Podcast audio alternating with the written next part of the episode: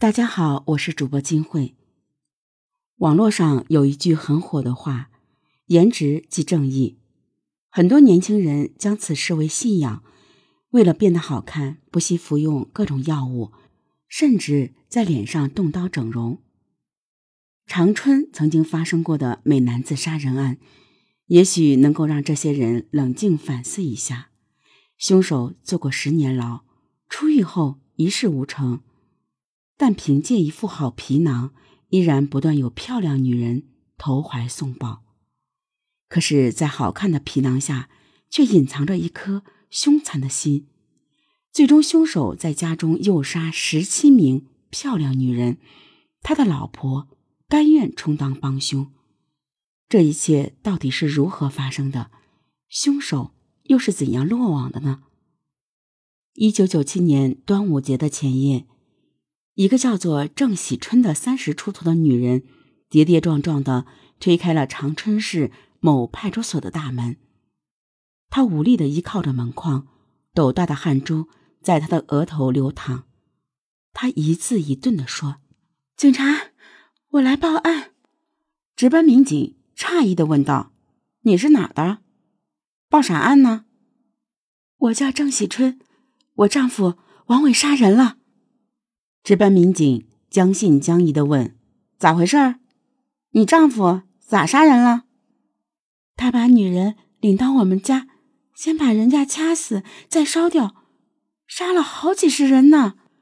值班民警看他浑身散发着浓烈的酒味儿，以为他喝多了说胡话，安慰他说：“行了，你回家吧，往后啊少喝点酒。”他表情木然的说。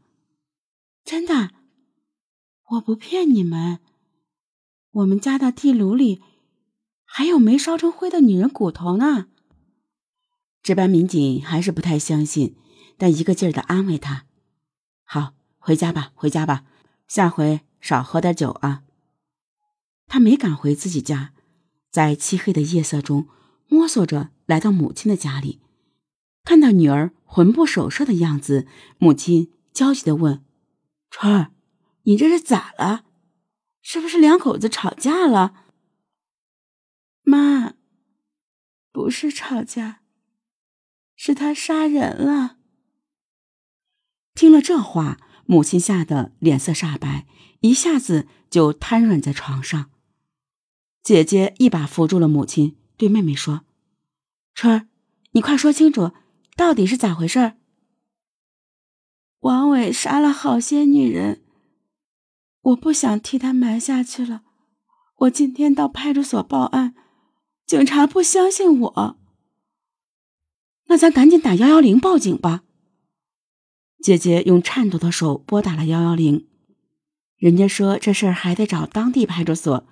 姐姐又拨通了当地派出所的电话，派出所的民警说：“我们刚才传唤了王伟。”他说：“小两口打架，他媳妇呢赌气来报的假案。”姐姐急着白脸的说：“不，我了解我妹妹，她是个闷人，绝不会报假案的。”值班民警说：“我刚才通知了所长，你们把郑喜春带来吧。”爸爸妈妈、大姐、二姐、妹夫全家出动，陪着他又来到了派出所。所长让他待在派出所的楼上。把他娘家人都打发回去了。所长说：“你要是怕回家挨打，今晚就先在这儿待着吧。”他赌咒发誓的说：“警察，我真没瞎说，王伟是真杀人了。不信，我带你们上我家去看呀。”所长领着四个警察跟着他向他家走去。到了门口，所长示意他去敲门。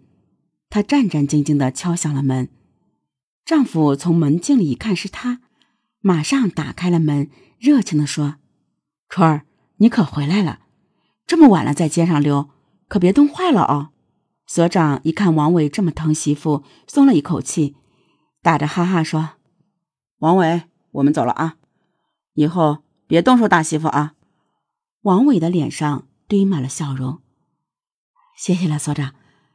打是亲，骂是爱，我疼媳妇还疼不过来呢，哪舍得真打？我是跟他闹着玩呢。所长领着警察转身走了，望着他们的背影，他悲哀的想：“警察呀，警察，我的话你们不信，今晚啊，进地炉烧死的一准就是我了。”丈夫对她说：“警察都走了，你在那愣着干嘛呢？还不快进屋！”她壮着胆子跟丈夫进了门，看到丈夫插上了门梢，她吓得一屁股瘫软在地上。刚才出去报案，连惊带吓，慌乱中她把高跟鞋都踢飞了，在外面摔了个跟头，身上要有多埋汰就有多埋汰。她以为丈夫马上会结果了她，谁知。他却打来一盆洗脚水，给她洗起脚来。他一边洗一边说：“媳妇儿，你咋那么傻呢？你去报案有你啥好？”郑喜春忘记了害怕，问丈夫：“派出所所长是你亲戚吗？”“可拉倒吧，我能有那样的好亲戚？”“那你咋跟他说的？他咋就信你呢？”丈夫一边给她洗脚，一边说：“我就跟他说，我媳妇精神不正常，看我跟女人来往就小心眼儿，谁敢杀人？我这么老实的人，借我十个胆儿也不敢呢。他们就信你了？可不，人家都信你神经病。所长还让我好好看着你，不让你到处乱跑呢。”她无奈的苦笑了一下，怎么也站不起来。丈夫把她扶了起来，擦了一把脸，对他说：“你看你身上的衣服造的这么埋汰，快换件衣服，跟我到和平大路去一趟。”他俩在和平大路还有一处住房，他问：“到那儿干啥？”那边地炉子里头呢，还真有些死人骨头，我去处理一下。她跟着丈夫走出了家门，边走。边寻思着：今晚处理的是死人骨头，明晚处理的就是我的骨头了。我已经报了案，他绝不会放过我的。三十六计，走为上策，我得想法溜掉。她跟着丈夫踉踉跄跄的走着，趁着天黑，她假装提鞋与丈夫拉开一段距离，突然跑进了一个小胡同。躲在了一个山墙下。那天夜里，天色漆黑，丈夫死活找不着她，垂头丧气的走了。她确信周围没有埋伏后，撒丫子一口气又跑到了母亲家。她砰砰砰的敲着门，母亲一家吓得半天不敢言语。她大声喊道：“妈，我是春儿，快开门！”姐姐扒着门缝看了一会儿，战战兢兢的打开了门。他一头扑进姐姐怀里，姐姐，我报案派出所不信，我再也不敢回家了。母亲说：“幺幺零也不灵了，这可咋整啊？明天咱们上市局吧，市局可是最大的呀。”第二天是端午节，母亲和姐姐带着他来到位于人民广场的长春市公安局报案。